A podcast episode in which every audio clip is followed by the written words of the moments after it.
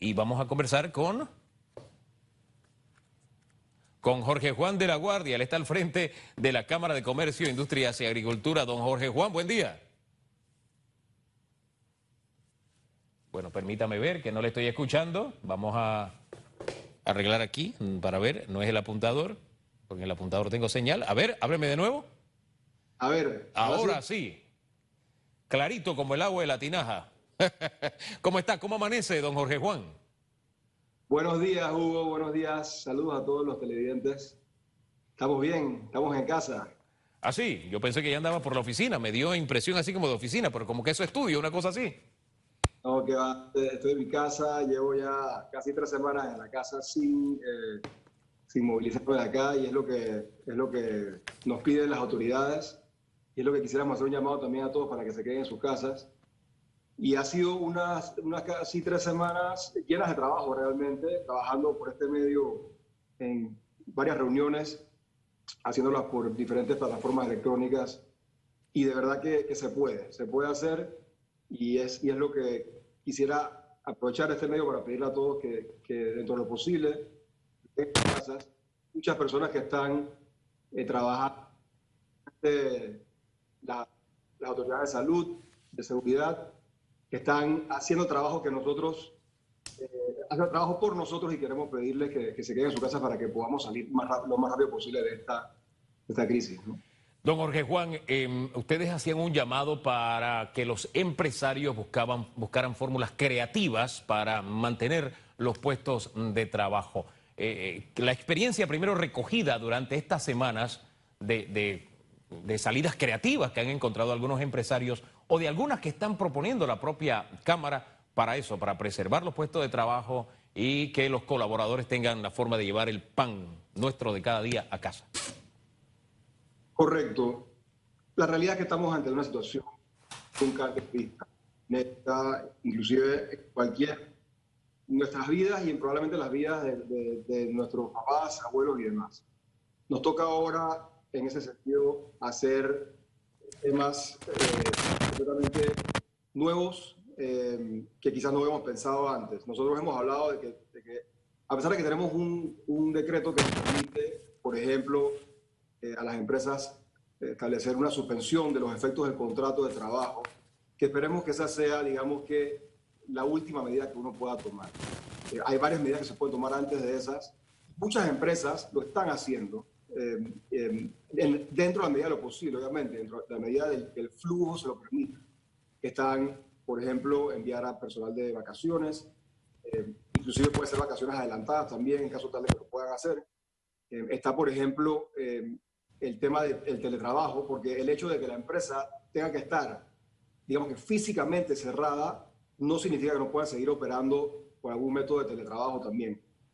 Eh, también está la opción de, por ejemplo, utilizar lo que ahora el, el Ministerio de Trabajo ha, determinado que se, que se puede utilizar, que es la reducción de jornada laboral, que es otra medida que preserva los empleos y por lo menos las personas puedan seguir trabajando aunque sea una jornada reducida, que así lleva, conlleva una reducción temporal de, eh, de los salarios igualmente. Aquí lo que se está buscando es preservar los empleos, preservar esas plazas de trabajo y que estén ahí una vez que salgamos eh, de esta situación, de esta crisis, que es una crisis de salud, que ya se está convirtiendo obviamente en una crisis económica, ya que tenemos mucho... Aunque es una crisis distinta, es una crisis muy dura, Panamá ha tenido experiencias con crisis en las que hemos tenido que mantener las relaciones comerciales con papelitos, con bonos. No había dinero, tal vez nuevas generaciones no conozcan esto, pero teníamos los bancos cerrados, por ejemplo ahora, y no es consuelo de tontos, pero vemos los bancos abiertos. Hubo una época en que ni siquiera teníamos bancos, y la memoria no me es infiel, por tres meses, y Panamá sobrevivió. Y la empresa privada hizo su aporte y al final pudimos levantarnos todos. Don, Jorge Juan, este, en esa línea, eh, ¿qué experiencia podemos recoger de eso que vivimos y aplicarlas en el presente? Se escucha un poco mal, así que hay, hay como una interferencia ahí. Pero sí, lo, que, lo, que, lo que podemos rescatar de, de, eso es que ya Panamá ha vivido una época de crisis, en efecto vivimos eh, una invasión, una época donde estuvo inclusive los bancos cerrados por más de, más de 20 días, estaba joven en ese tiempo, así que no recuerdo eh, tanto, pero, pero lo cierto es que pasamos esa crisis, salimos muy fuertes y Panamá ha tenido una economía que ha sido la envidia realmente de la región eh, en los últimos años. Nosotros tenemos una economía resiliente, una economía bastante diversificada. Por supuesto que esta crisis es una crisis que, nadie ha vivido y una crisis que en ese momento afectó solamente a Panamá. En esta está afectando literalmente el mundo entero. Entonces, aquí vamos a tener que todos reinventarnos eh, y la economía para poder salir adelante. Pero el hecho de que Panamá tiene una economía bastante diversificada, nosotros no estamos, digamos, muy dependientes de un solo sector de nuestra economía. Podemos ver ejemplos, eh, digamos, en, el tema del turismo. Panamá tiene un potencial muy grande en, en turismo, el cual realmente todavía no hemos explotado si, si comparamos con Costa Rica o República Dominicana, por ejemplo, que dependen mucho del turismo, esos son países que van a estar severamente afectados con esta, a, futuro, ¿no? a mediano y largo plazo, con esta crisis, porque la realidad es que el turismo de personas viajando de un país a otro, eso puede demorar varios meses, si no inclusive hasta años, en recuperarse a como estaba antes de esta pandemia. Eh, entonces, en ese sentido, hay países muy afectados, Panamá obviamente está afectado, pero, pero estamos, digamos que diversificados y atomizados en otros sectores de la economía que no nos va a afectar tanto. Ahora bien, nosotros tenemos que ver cómo aprovechamos obviamente esta crisis. Y hablando del tema del turismo, por ejemplo, estamos viendo que aquí lo que va a tocar es enfocarnos mucho en el turismo interno, por ejemplo, salido de esto para que, para que podamos eh, ayudar a, a, a empezar a crecer la economía a través de nosotros mismos internamente tratando de ayudarlos eh, eh, yendo al interior y demás. Y bueno, estamos viendo otros, otros temas para poder potenciarlo, pero ahora mismo, en este momento, lo más importante es cuidar la salud, que bajemos o aplanemos la curva de la propagación, porque en la medida que más rápido podamos hacer eso, más rápido vamos a poder nuevamente abrir la economía y empezar a reconstruirla. El, liderazgo del país en medio de estas circunstancias, usted está hablando, ya nos habló un poco de lo que podríamos hacer después, pero para llegar a ese día después tenemos que pasar por esta situación del coronavirus y la pandemia. El liderazgo, la forma en que ha asumido la conducción del país en este momento crítico, el gobierno, ¿qué balance, qué análisis hace usted? Eh, hablo de fortalezas y debilidades, las cosas que se, hecho, se han hecho bien y aquellas donde hay que corregir, don Jorge Juan. Mire, Panamá realmente, a nuestro juicio, ha hecho las cosas muy bien. Panamá ha actuado rápidamente en tomar acciones, acciones que en algunos momentos fueron criticadas o se pensaba que eran muy severas, como por ejemplo cerrar todas las escuelas casi el día siguiente de que encontramos el primer caso. Hay países que demoraron muchos días en hacerlo, Panamá lo hizo ahí mismo. Panamá ha sido inclusive reconocido eh, por la ONU, eh, por la OMS, por la acción rápida, por cómo hemos manejado esta crisis. Creo que tenemos eh, el liderazgo, por ejemplo, de la ministra Rosario Turner, que ha, que ha mostrado eh, un dominio completo de la situación, del tema, de, de cómo ha manejado en momentos tanto ella como el ministro Pino, el ministro de Seguridad también, que ha, que ha tenido una situación muy difícil y la ha manejado de manera ejemplar. Y por supuesto con el liderazgo del presidente, nosotros como Cámara de Comercio realmente aplaudimos eh, todas las acciones que se han tomado y pensamos que esto no hemos, eh, no hemos sido tan efectivos como hubiéramos podido ser, sino porque la gente, especialmente al principio, no agarró esto con la seriedad que se ameritaba. Eh, si tenían una ventana para salir dos horas, eso no es para salir todos los días por dos horas para, para cuando tengas una emergencia, una necesidad realmente eh, importante que no puedas esperar, entonces uno usa su ventana para poder salir. Pero no fue sino hasta quizás ayer que realmente tuvimos la cuarentena completa, que no hubo nadie realmente en las calles, salvo eh, los, los conductores de, de los, las entregas a domicilio, que sí son muy necesarios y, y, gracias a ellos hemos podido, muchos acá, mucha seriedad. en ese... Sí, sí, en esa línea, esto último que apuntó, que ayer fue que vimos una cuarentena prácticamente completa por primera vez. Ayer leyendo las redes sociales, porque le, dedico un poquito de tiempo a las redes sociales, no mucho a propósito, por salud mental, le, dedico un poquito, pero sí vi que había mucha gente diciendo que debía apretarse la cuarentena, o sea, que debía haber más días domingos. Eh, ¿Usted se decanta por esa salida o piensa que el ritmo que llevamos es correcto? Va a depender de cómo evoluciona, obviamente, los contagios en la población. Si podemos ver que baja la cantidad de contagios, de repente no va a ser necesario más medidas más severas de cuarentena, pero al, final del camino eso depende de todos los panameños. Si nosotros cumplimos con lo que dicen las autoridades, vamos a lograrlo. Y si no, vamos a extender más tiempo esta crisis.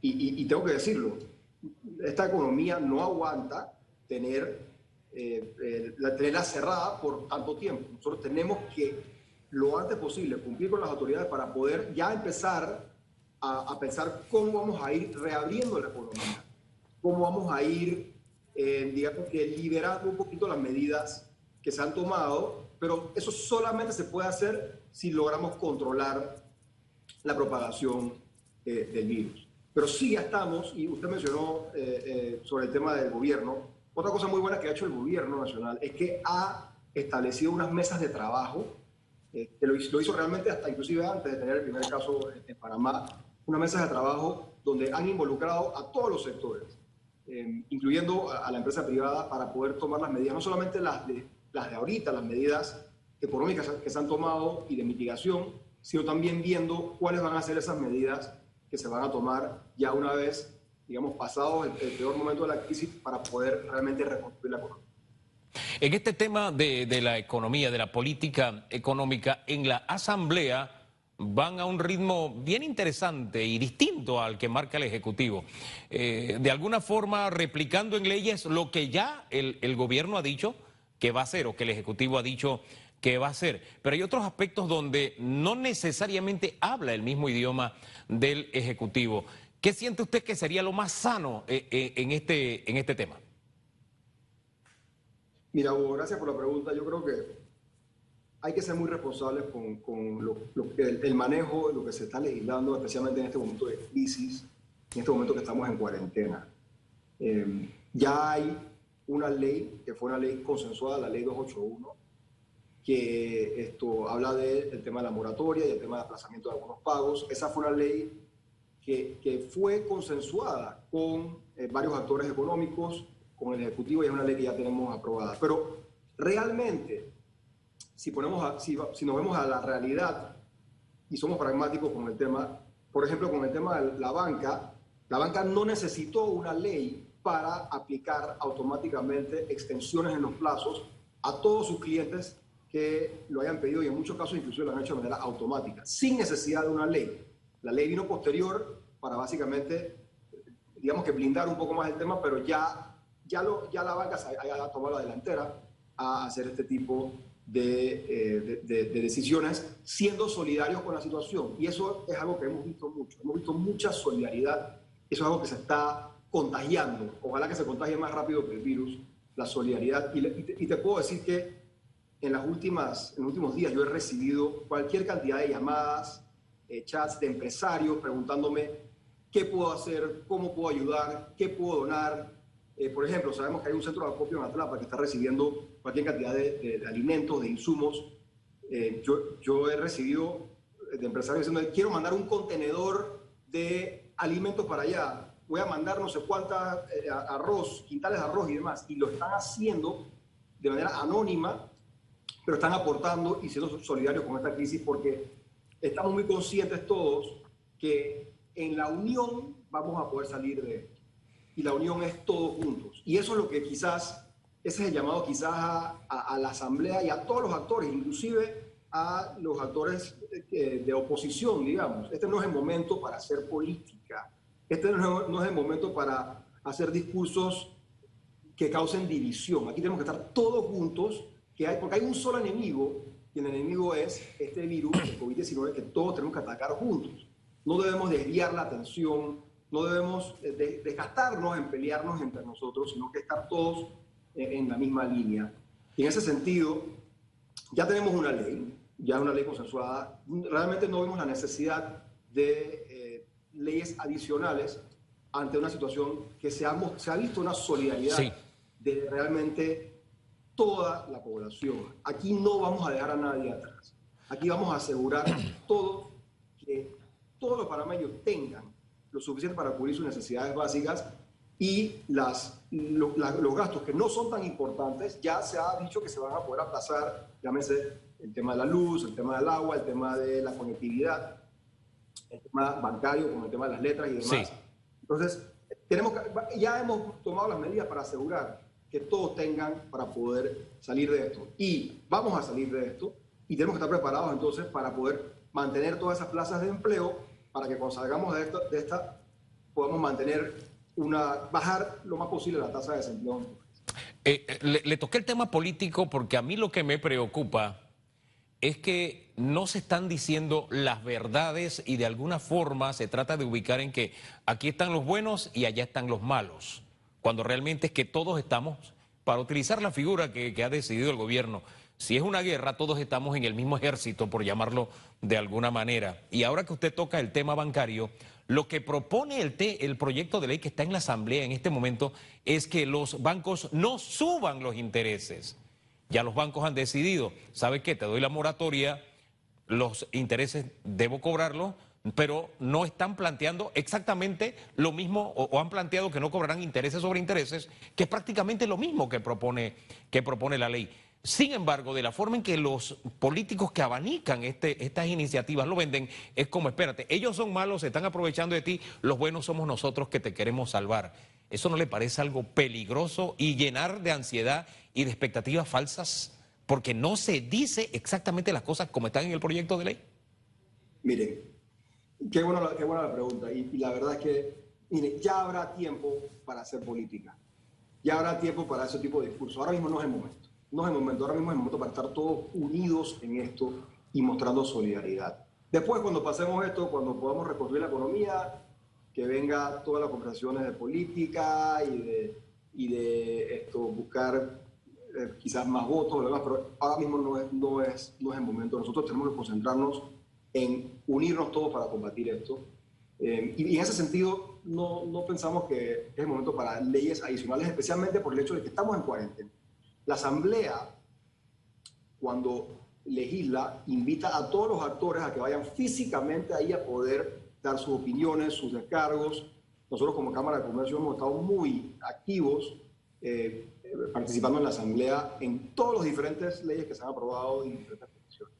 Y en este momento eso físicamente no se puede hacer. Entonces, tenemos que ser muy responsables con, eh, con, eso en, particular y lo que pediríamos es que si se van a dar algún tipo de, de, leyes nuevas, que, que, aseguremos que estén consensuadas con todas las partes. Si son leyes que van a tener algún impacto sobre la economía, debemos involucrar a los actores que, velan sobre el tema económico en el país, llámese el Ministerio de Economía y Finanzas, la Dirección General de Ingresos y demás, eh, para asegurar de que, de que lo que sea que se vaya a proponer tenga el impacto económico realmente deseado en el mediano y largo plazo. Panamá ha sido un ejemplo a seguir en cuanto a crecimiento económico, en cuanto a su centro financiero, centro bancario. Eso es algo que tenemos que proteger el hecho de que nosotros tengamos un centro bancario tan fuerte, tan robusto, con una liquidez importante, ha permitido que muchos panameños tengan acceso a crédito, que tengan acceso a poder comprar una casa, a comprar una vivienda, a tener préstamos personales, tarjetas de crédito. Somos un país bastante bancarizado en comparación con la, con, la región. Y eso es algo que tenemos que, que, que mantenerlo, cuidarlo, porque eso es lo que nos va a ayudar a salir de esta crisis lo más, mucho más rápido que quizás otros países. Y evidentemente esta crisis eh, es una crisis de magnitudes eh, casi nunca antes vistas, pero ante las crisis salen las oportunidades. Y esta es una enorme crisis, por ende pueden haber enormes oportunidades que nosotros como país tenemos que aprovecharlas. Eso solamente lo vamos a hacer todos unidos, eh, batallando y peleando en la misma dirección. Y ese es el llamado que hacemos también a la unidad para poder concentrar nuestros esfuerzos en realmente, en este momento, no dejar a nadie atrás y, enfocarnos esfuerzos también en, una vez salido, cómo, vamos a hacer para poder salir de la crisis y potenciar el crecimiento y realmente estar a los niveles que íbamos a estar para poder generar más empleos. Hombre, don Jorge Juan, gracias por conversar con Panamá. Le cuento solamente que en el 89 yo también era joven, pero sigo siendo joven. Esa es la diferencia. ¿Ah? Bendiciones. Que tenga buen día. Gracias, buenos días a todos. Jorge Juan de la Guardia, él está al frente de la Cámara de Comercio, habló aquí en radiografía. ¿Sabes qué? Me quedo con esos últimos elementos respecto al tema de la política. Ya llegará el tema, el momento de la política. No es el momento de estar aquí estamos los buenos y vamos a beneficiar al pueblo, a veces diciendo verdades a medias que son grandes mentiras, y allá están los malos que no te quieren ayudar. No, todos desde, nuestras trincheras podemos hacer algo, todos tenemos algo en lo que podemos aportar y en ese poder aportar, que nadie se quede atrás. Esa es, esa es la meta. Si yo puedo pagar mis servicios públicos, si yo puedo pagar la letra de mi casa, lo, debo hacer. Si de pronto eh, eh, alguien se está quedando atrás porque le falta comida y no le ha llegado la bolsa, yo comparto de lo que tengo. De eso se trata una guerra y tal vez la mejor forma de ilustrarla es la siguiente. Winston Churchill le prometió, le, dijo esto a los, a, los, a los ingleses en la Segunda Guerra Mundial al iniciar. No les prometo nada, solo sangre, sudor y lágrimas. Es decir,